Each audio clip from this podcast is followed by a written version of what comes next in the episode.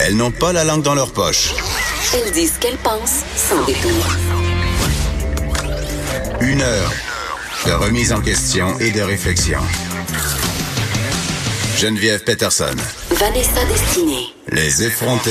Hey, bonjour tout le monde, bienvenue aux effrontés. On est mercredi 5 juin et là je précise la date Vanessa parce que c'est d'une prime importance. 5 juin, le solstice d'été est à nos portes. Et qu'ai-je vu? Qu'ai-je vu dans le ciel montréalais ce matin? En m'en Quoi donc? venant? Quoi donc? Une formation d'oiseaux qui volaient en V vers le sud? Littéralement, c'est ça que j'ai vu. Je impossible. te le jure. C'est un, je te crois pas. Ben, il fait 5 degrés. Les oiseaux sont mêlés, ils s'en 5 vont. juin, Ils 5 s'en vont. Ils s'en vont. ils savent Bye. qu'il se passe quelque chose. Ils qu'ils s'en vont? fuck this shit. Pourquoi ils nous amènent pas avec eux, Ben, Geneviève? je sais pas, parce que moi, littéralement, ce matin, je porte une veste d'hiver. Je suis tannée. Je suis le sais. Je le sais. Tu sais que j'ai vu un tweet passer de Hydro-Québec qui répondait, euh, qui a dit euh, préparez, euh, n'oubliez pas de faire le calfeutrage de vos fenêtres en prévision du mois de juillet qui s'en vient. C'est- on est rendu là. Les Même Hydro-Québec en vient pas. Les gestionnaires de communauté de la page d'Hydro-Québec, pour ceux qui n'ont jamais visité le compte Facebook ou qui ne sont pas abonnés à la page, allez-y maintenant. Bien sûr, après avoir euh, liké la page des effrontés. Évidemment. Mais juste après, allez sur la page Facebook d'Hydro-Québec. C'est tellement drôle, là. Ce sont les gestionnaires de communauté les plus hilarants. les plus imaginatifs aussi. Ah, et pour drôle. retrouver une compilation de leurs meilleures perles, vous pouvez aussi euh, vous abonner à la page Facebook Passif Agressif Hydro-Québec. Ah oui, c'est génial. C'est est meilleur que Passif Agressif, C'est un mode de vie, hein. La passion agression, mode de vie que, J'ai que qu'on fasse le chandail pour nous. j'aimerais ça y adhérer. Ça serait vraiment bon. Oui. Mais on rit, mais c'est pas drôle. Ah non? Ben, je veux dire, est-ce que tu te rends compte que si les oiseaux volent vers le sud un matin, c'est parce qu'ils sont mêlés puis que les changements climatiques, euh, ça se passe pas bien? Hein? Ah oui? N'en déplaise à Jeff Fillion. Et à Éric Duhem? Oui, nos meilleurs amis. Oui. Écrivez-nous. Allez vous abonner à la page Facebook des effrontés, vous aussi. J'espère que Eric et euh, Jeff ont calfeutré leurs fenêtres en prévision euh, de l'hiver qui s'en vient. très grand froid qui s'en vient, que ça Winter va is sur nous. coming. Oui. Euh, donc voilà, je, je, j'en revenais pas. J'avais envie de partager ça avec Imagine, vous. Il y a des gens en Abitibi qui ont eu de la neige hier. de Oui, la neige. les gens ont retiré leurs pneus d'hiver, mais honnêtement, moi, j'aurais Je attendu. les ai encore!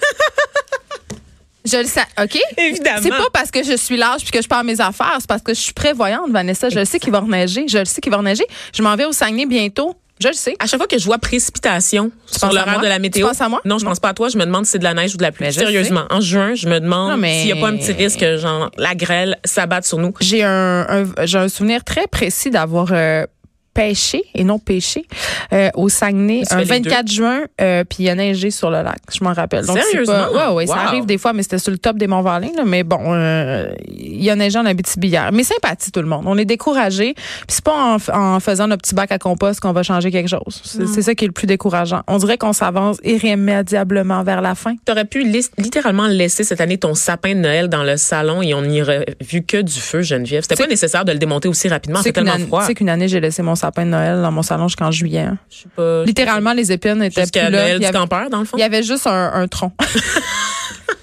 un tronc Je décharné. trouve ça très postmoderne. Je sais, mais c'est, devenu une installation. Ben voilà, au musée des- l'Arsenal. J'ai vu quelque chose de très semblable au musée d'art euh, contemporain de Montréal. Une affaire qui me gosse, euh, ça me fait rire que tu dis ça, c'est quand les, euh, quand les gens disent, euh, quand ils regardent de l'art contemporain, ben voyons, il n'y a rien là, j'aurais pu faire ça, moi, ce dessin-là. C'est littéralement moi quand j'ai été au Met à New York j'en ai fait la, la Ça recension m'énerve. ici. Je voulais juste le redire que ça m'avait tu gossé. dis maintenant? Tu l'as pas dit sur le coup? Non, mais Est-ce que une- tu parles dans mon dos, Geneviève Peterson? je parle tout le temps dans ton dos, Ah oui. euh, mais je veux qu'on parle des affaires qui nous gossent à matin. J'ai Qui le arrivent goût- dans notre face? J'ai le goût qu'on règle nos comptes. Puis une affaire euh, qui m'énerve euh, au plus haut degré, c'est quand il y a des filles qui crousent ton chum dans ta face puis dans ma face. Oui. Ça nous est arrivé hier, Vanessa. True, euh, true story. On est allé à une soirée mondaine Mhm. dont on va taire euh, l'identité. De la soirée mondaine, on va, on va préserver son anonymat hein, pour des raisons de sécurité et de Oui. confidentialité. Non, c'est une blague, c'était une soirée Oui, euh, mondaine québécoise, c'était très le fun. Euh, on a rendu, c'était une soirée où on rendait hommage à Denise Boucher et à Louise Forestier, des monuments de la Des culture monuments. québécoise. Et toi, Vanessa, tu connaissais pas Denise Boucher, grande poétesse, parolière notamment euh, de chansons de Jerry Boulet. Euh, C'est sûr que si tu sais, fais vous m'avez donné mon, mon beau grand bateau, là, là, euh, en tout cas, euh, plein de bonnes chansons. Puis ça- toi, ça t'a donné le goût quand même de la découvrir. Tu la connaissais pas? Je la connaissais pas en fait, mais je connaissais une de ses œuvres, Les Fées ont soif, parce qu'on a refait une nouvelle version, euh, je pense au théâtre au, Théâtre du Rideau Vert l'année dernière. L'année dernière, voilà, exactement. On a entendu des extraits et c'est diablement d'actualité. C'est percutant, donc on, On, parlait de culture du viol, on parlait de, de plein de Ben, désirs du rôle féminins, des, femmes toujours consignées à la maman, la putain ou la vierge et vraiment dans le discours féministe, on, on voit là, que c'était une artiste qui était vraiment animée par une fibre une fibre politique. Dans le discours féministe, j'ai trouvé effectivement que c'était très actuel, très pertinent et ça m'a vraiment donné le goût. C'est intemporel de découvrir l'œuvre de cette grande dame. Non, puis sa poésie est vraiment extraordinaire. Elle a publié dans à l'Hexagone, aux Écrits des Forges aussi. C'est vraiment une grande dame de notre culture. Mais c'est pas ça qu'on. on- non, Non, on, on va revenir on au vrai revenir, sujet de, cette- euh, de, cette soirée-là. C'est-à-dire, moi, je suis allée là non accompagnée, je tiens à le préciser. Mm-hmm. Et mais toi, non. Toi, tu es allée avec euh, Laurent. Et là, il faut que je dise quelque chose. Vas-y. faut que je dise quelque chose pour nos Seigneur. auditeurs qui ne connaissent pas Laurent. Je suis mal à l'aise. Laurent, il est beau, là. Le chum à Vanessa, là, c'est un top. Regarde, Thomas, notre recherchiste en régie, il fait des, il fait des, des gestes. Euh, il dit qu'il est vraiment Vanessa beau. À sort. sur ses lèvres. Vanessa sort littéralement avec un top modèle. T'es en Il- train de me faire passer pour un pichou. En non, non. Il est trop beau pour moi. Ben, un peu. Ben voyons. Il est trop beau pour tout le monde. Il ressemble à Jésus. Je le sais bien. Il est vraiment beau. Donc, il se fait sans arrêt cruiser. Il se fait cruiser. Ben, c'est bien. Il va rester avec toi. Il se fait cruiser dans ta face, imagine, quand t'es pas là. Mais raconte-nous ce qui s'est passé hier. Parce que là, les filles, là, on va mettre quelque chose au clair. C'est non. Cruiser le chum d'une fille quand elle est là, c'est non. C'est non. J'étais figurante. euh, T'étais figurante? J'étais une figurante hier soir, euh, Geneviève, à cette soirée-là. Il faut que je te dise quelque chose d'abord. Moment de sexisme et de racisme ordinaire. Ah oui, ça, c'est bon, ça. Les gens n'arrivent pas à croire que je travaille pour Québécois. Mais pense que tu travailles où? Pour la radio communautaire? Non, je sais pas, mais les gens prenaient pour acquis que c'était Laurent, mon copain qui est blanc, n'est-ce pas, qui était un homme blanc, magnifique, effectivement, qui était l'employé de Québécois. Tout le monde pensait que c'était lui qui avait été invité. Arrête de voir du racisme Non, je te partout. C'est juste moi, parce que t'es désagréable puis loud que, que- les gens peuvent pas croire qu'ils t'ont engagé. J'étais tout à fait charmante, tu sauras. Euh, J'étais la coqueluche des vieilles madames. Tu sauras, Geneviève Peterson. Comme d'habitude. Oui, voilà. Mais euh, pour vrai, je pense que les gens pensaient vraiment que j'étais une espèce d'escorte qu'il y avait obtenu en googlant les mots exotiques et francophones sur des sites de rencontres. Parce que sérieusement, j'en reviens pas comment les gens lui adressaient d'abord la parole à lui en disant ah vous êtes de chez Québécois, puis il devait me pointer en disant non je suis ici grâce à elle. Donc euh, C'était vraiment grâce à toi. arrivé C'était ton, euh, ton trophy husband hier, littéralement. Et Exactement. quelqu'un a essayé de te le voler. Quelqu'un a essayé de me le voler dans ma face, donc euh, On je- va régler ça matin. On va régler ça le matin. Je vais pas, je vais pas dire dans quelles circonstances, mais cette personne-là était très à l'aise. Donc cette personne n'adressait la parole qu'à Laurent, ne me regardait jamais. Mais Et- jusque là, ça peut passer. Elle peut être peut vraiment passer. intéressée par euh, la santé de ses cheveux. Ou... Absolument, mais cette personne a attendu que je parte aux toilettes, Oh, Geneviève, pour l'aborder dans la table où nous étions euh, assis, n'est-ce pas? Donc, la minute, et Laurent m'a confirmé que ça a pris littéralement 3,2 secondes après que tu sois parti pour qu'elle me parle. Puis là, qu'est-ce qu'elle a Et donc, je suis revenue à la dit? table Moi, c'est et ça, je veux savoir. ils étaient bras dessous, bras dessus, Ah, en grande conversation. Et euh, à un moment donné, euh, au cours de la conversation, la, la jeune fille de dire euh, ça là, c'est tu ta blonde? Ça, ça, c'est toi, ça. Ça c'est ça c'est moi. OK. Ça c'est ta blonde? Puis, Là, mais je pense qu'elle a fait une oui. proposition aussi. Hein? Oui, elle a fait une proposition parce que mademoiselle était Parce chanteuse. qu'il faut que tu arrives au punch de l'histoire. Mademoiselle était chanteuse, puis elle expliquait euh, en fait à Laurent qu'elle chantait dans la vie, qu'elle faisait de la folk un peu dark. Ok. Et elle a dit, en tout cas, si jamais vous vous chicanez, tu Avec me- toi, si jamais vous vous chicanez ensemble. Oui, oui, avec moi. Eh, Mais elle a dit ça à Laurent, pas à moi, parce que je suis une figurante, Geneviève. Elle Dans a dit, si jamais vous vous chicanez, tu me googleras. Elle a littéralement dit ça. Ça, c'est non. C'est- non. Puis ça arrive souvent euh, que les filles ont ce front de bœuf-là de, de cruiser le chum des autres dans leur, dans leur face. La fille agit comme si on était littéralement en compétition pour le même gars, alors que le gars est arrivé avec moi. Solidarité dire, féminine, tout le c'est- monde. Solidarité féminine. C'est très, très veg. Et ça, c'est quelque chose que j'accepte pas. Je trouve ça très décevant. Fais-le dans le dos. Fais-le Oui, fais-le quand. Cette espèce de déshumanisation de ne même pas me considérer dans la conversation. Jamais elle a fait l'effort de m'inclure et je voyais vraiment le contraste entre ce côté-là de la table et l'autre côté où est-ce qu'on était trois couples en fait qui se suivaient et dans dans l'autre côté de la table, ben, j'avais des conversations avec la femme et l'homme et la jeune fille elle a même donné un coup de coude à Laurent complice Bon, en parlant du risotto aux champignons Fait tu vois, la- la jeune et je me suis dit mon euh, Dieu, mais jamais j'aurais donné un coup de coude complice à un des hommes assis autour de la table. C'était juste pas l'événement pour ça. On n'était pas dans un bar. C'était pas un contexte de cruise. C'est un contexte où on assiste à une soirée hommage et on est des accompagnateurs et littéralement, Laurent et moi, on était assis ensemble, les deux collés. On Donc, avait, on avait vraiment envie de faire une il crise. y avait pas de brèche, il y avait pas d'ouverture. On voulait faire faire une crise de jalousie à la radio ce matin, Absolument. donc c'est réglé. Je voulais régler des comptes et euh, je voulais dire que cette fille-là, j'ai passé un commentaire en disant euh, que non, on n'allait pas vraiment la googler. J'ai dit euh, parce que Laurent a dit ah ben oui, on pourrait faire ça. Puis j'ai dit coudon, Laurent, as-tu l'intention de se chicaner ce soir? Parce que moi non. Donc elle a compris assez rapidement qu'on la googlerait pas ce soir et Madame a Ça, disparu c'est réglé. Pendant 45 minutes par la suite. Je pense qu'elle a compris. Elle est allée euh, cruiser Eric Lapointe. non non, je pense qu'elle a compris qu'elle avait merdé parce que quand elle est partie, elle est partie avant la fin Et de la là, soirée. pas non non, j'ai pas fini. Vanessa. J'ai pas fini. Quand elle est partie avant la fin de la soirée, elle ne nous a pas dit au revoir. Elle ne nous a pas Ben, tu la parles d'une mal élevée. Hein? Elle, la mal Hein? On a Voilà. réglé nos comptes. Crise J'ai marqué mon territoire. Check. Ça, c'est fait. À moi, Laurent. À cette heure, on va parler euh, des vrais sujets, mais j'aimerais ça qu'on, que tu nous fasses une chronique euh, avant que je parte sur qu'est-ce que c'est sortir avec un gars très, très beau. Voyons. ouais, moi, je veux savoir, parce que ça doit pas juste avoir des inconvénients, ça doit aussi avoir des avantages. Veux-tu que Laurent vienne offrir un témoignage? Qu'est-ce que c'est d'être une je belle veux, je veux personne? rien entendre de, de Laurent. Laurent, c'est, québécoise? Laurent, c'est une potiche. Donc, euh, c'est ton trophy husband. On s'en va complètement ailleurs. Euh, Justin Trudeau qui a versé des larmes, quelques larmes, et elle n'était pas de crocodile, je crois, euh, cette fois-là, Vanessa, parce qu'on a abordé la question, évidemment, du génocide autochtone. On avec toi Oui. cette semaine, on se demandait si justement c'était un terme, c'était un terme approprié. On se questionnait à ce sujet-là parce qu'évidemment, c'est un C'est une génocide. Qui est encadrée par le droit international. Oui, c'est aussi un, un- un mot qui est lourd de sens. Là, on va pas, on va pas s'en, cacher. Euh, mais euh, Justin Trudeau qui, euh, qui accepte l'utilisation du terme génocide, Vanessa. Oui, ben en fait, c'est qu'il y a eu un très grand malaise quand le rapport est sorti parce que Vendredi. bon, il y avait un ton très accusateur, n'est-ce pas, dans le rapport concernant le rôle du Canada dans la disparition des Canadiens, hein, donc des blancs, de la majorité blanche, pas juste des hommes autochtones qui, oui, on confirme qu'il y a beaucoup de violence sur les réserves, il y a de la violence conjugale. Effectivement, il y a des femmes qui sont battues rouées de coups on, et qui disparaissent dit aux mains que de leurs conjoints violents. ça, ça vient aussi beaucoup du fait que justement, euh, on a invalidé la culture autochtone, qu'on leur a volé leur territoire. Tu sais, ce mal-être, oublier. mal-être-là, il vient de quelque part Oui. et c'est de ce qu'on leur a fait. C'est un traumatisme intergénérationnel Eh qui oui. puise ses sources, ses sources dans des raisons systémiques. Donc la discrimination. Oui, les gros mots en sion euh, ce matin. discrimination, assimilation. Donc ce sont des mots qu'on peut appliquer à la réalité autochtone. Et euh, il y a eu un malaise quand même quand le rapport est sorti parce que comme je l'ai dit, ben génocide quand on pense à un à génocide, Mais c'est on gros, pense c'est sûr, on pense à l'Holocauste. On pense à la Shoah, Ouais. c'est ça l'Holocauste exactement.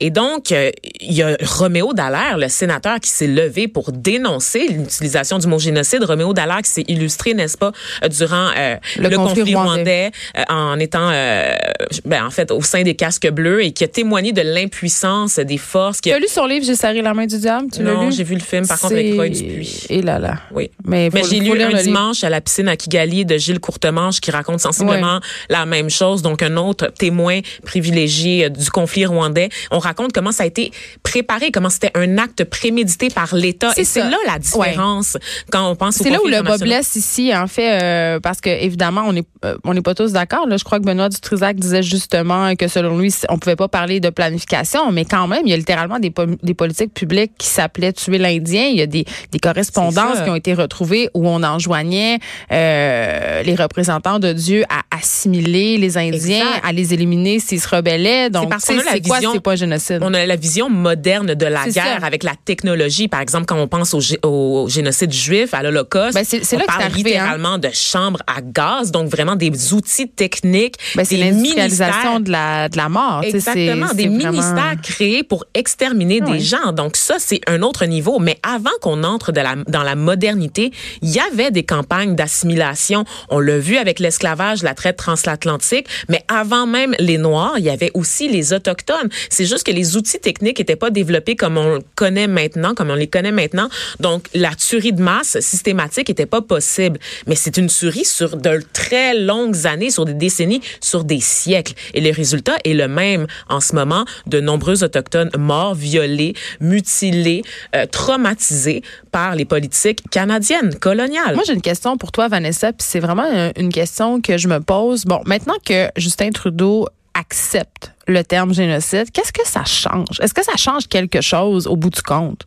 Est-ce que ça change? Que, je pense d'abord que c'est une victoire symbolique pour les Autochtones. Donc, c'est le premier pas euh, pour la réparation, de reconnaître qu'il y a du tort qui a été créé.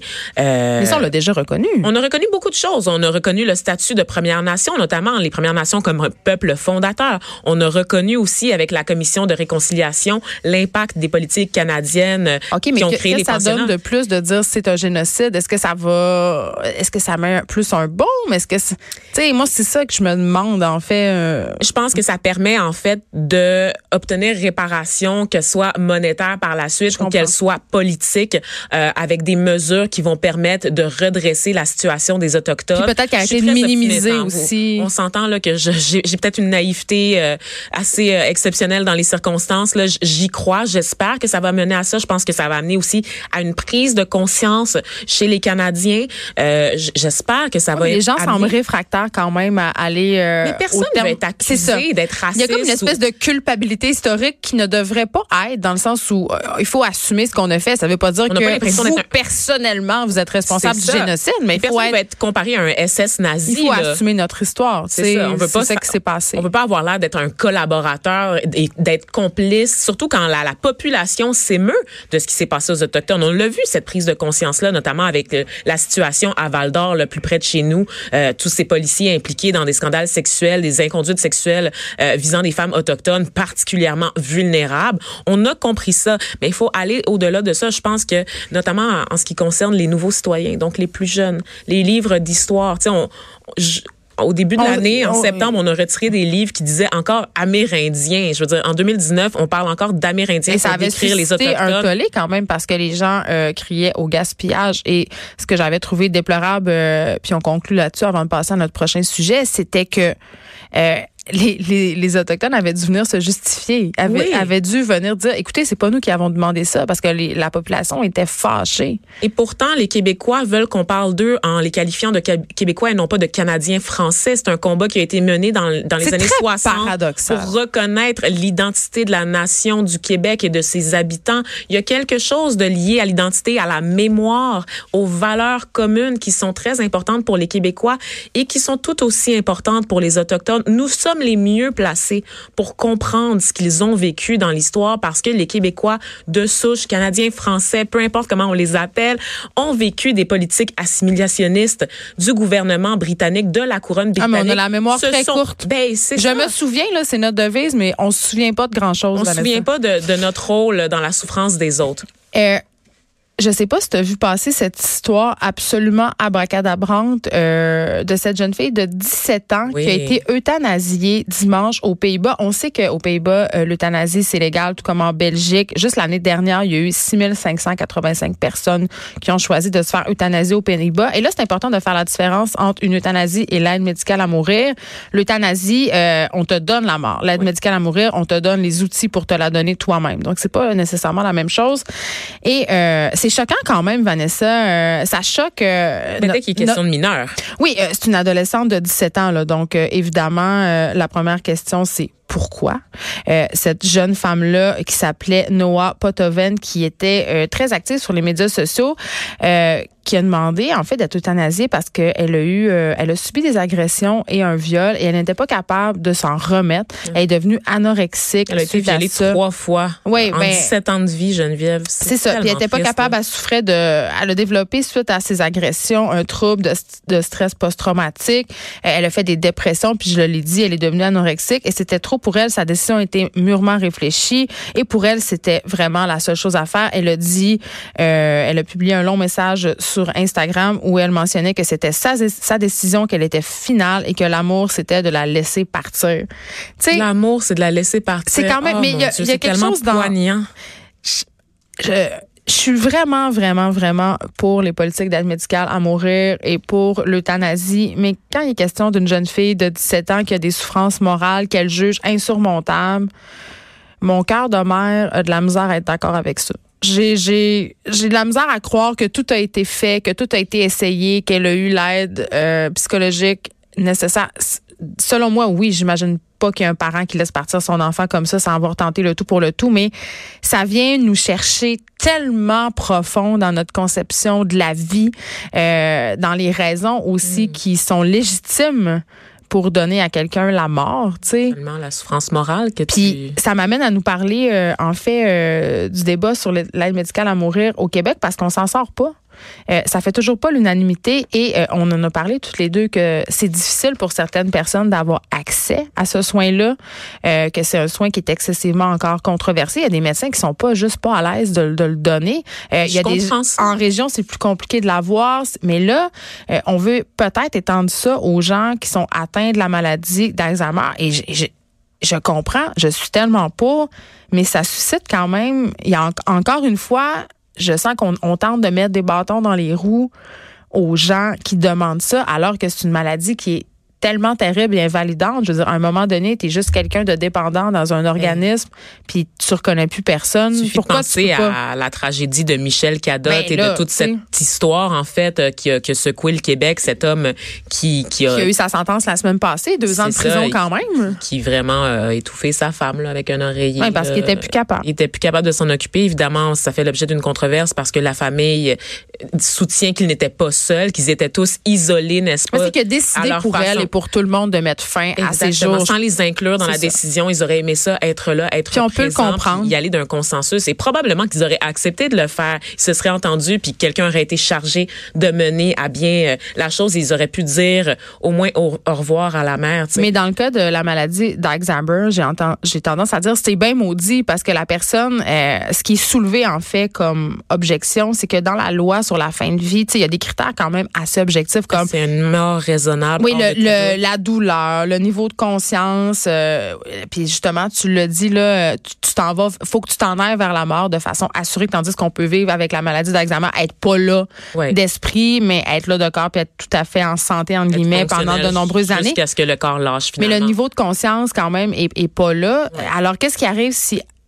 La notion, en fait, qui est remise en question, c'est qu'est-ce qui arrive si, admettons, moi, je suis atteinte de la maladie d'Alzheimer et je te dis au début de ma maladie, euh, donc moi, quand je vais avoir perdu la carte, je veux que je veux m'en aller, je veux avoir l'aide médicale à mourir et rendu là, ben j'ai plus le niveau de, con- euh, de conscience pour me la donner. Donc, puis ici, l'euthanasie, ça marche pas. Là, on n'est pas aux Pays-Bas. C'est l'aide médicale à mourir, donc, on je peux te pas. donne un médicament que tu dois toi Mais là, toi tu peux plus le prendre parce que tu comprends rien.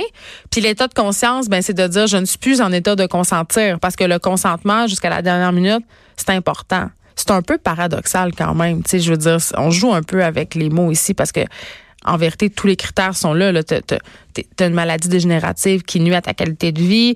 Euh, puis tout ça, c'est mourir dans la dignité. Là. Qu'est-ce qu'il y a de digne dans être plus là, puis reconnaître sa famille, avoir une... je veux dire, c'est comme... Oui, mais à partir de ce moment-là, je, je comprends le gouvernement. Moi, je suis tout à fait d'accord avec les, les dispositions telles qu'elles le sont en ce moment, puis je suis pour tu l'étendrais-tu? de l'élargir à d'autres maladies telles que l'Alzheimer. Mais c'est Et pour ça. les enfants aussi, parce qu'en ce moment, on se rappelle que les mineurs ne peuvent pas euh, revendiquer l'aide médicale Et à mourir. pourtant, en Belgique, des enfants de 9 et 10, des- de 9 et 11 ans sont devenus les plus jeunes patients au monde à recourir au suicide assisté parce que c'est ça en Belgique aussi, comme on le disait, c'est permis en Suisse également. Ça s'est passé euh, plus tôt cet automne. Donc, un enfant qui avait, euh, des- les deux enfants avaient des maladies incurables. Le premier, un cancer du cerveau et l'autre, la fibrose kystique. Donc, les deux enfants ont exprimé le souhait par écrit D'en finir. d'en finir euh, et ça a été approuvé par la famille donc euh, c'est assez c'est assez particulier effectivement ça, ça soulève plusieurs questions du point de vue éthique et c'est pour ça que le gouvernement n'a pas le choix de procéder avec doigté Geneviève parce que à partir du moment où tu ouvres la brèche juste maintenant en ce moment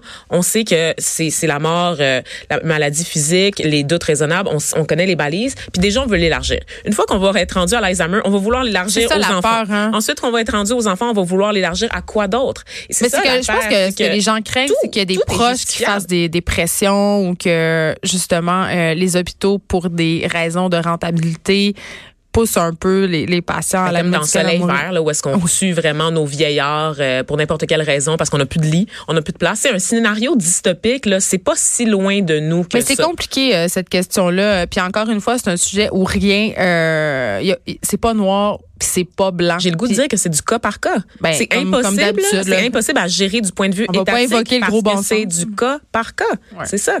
Tout- chaque situation est unique et des gens qui ne souffrent ni d'Alzheimer ni d'une maladie physique incurable peuvent vouloir en finir avec leur jour. Qu'est-ce que tu fais de cette personne-là? Qu'est-ce que tu fais de ces gens-là qui, par exemple, comme la jeune fille en Belgique, Geneviève, qui ressentent une détresse psychologique immense, qui ont des problèmes de santé mentale puis qui veulent juste en finir? Qu'est-ce que tu fais avec ces gens Ben, moi, je Toute sais la pas. question de la santé là, mentale, La, question de la santé mentale, j'en ai pas de réponse. J'ai un gros malaise. Ça Je- s'en vient, là. La Ça s'en vient dans le 17 débat. ans, je, je, je, comme, je- j'ai bien de la misère. J'ai bien de la misère. En tout cas, c'est un dossier euh, complexe. Puis mon idée, euh, Ben, on veut vous entendre. On veut vous entendre là-dessus. On va mettre une question là, sur la page Facebook des effrontés, un sondage.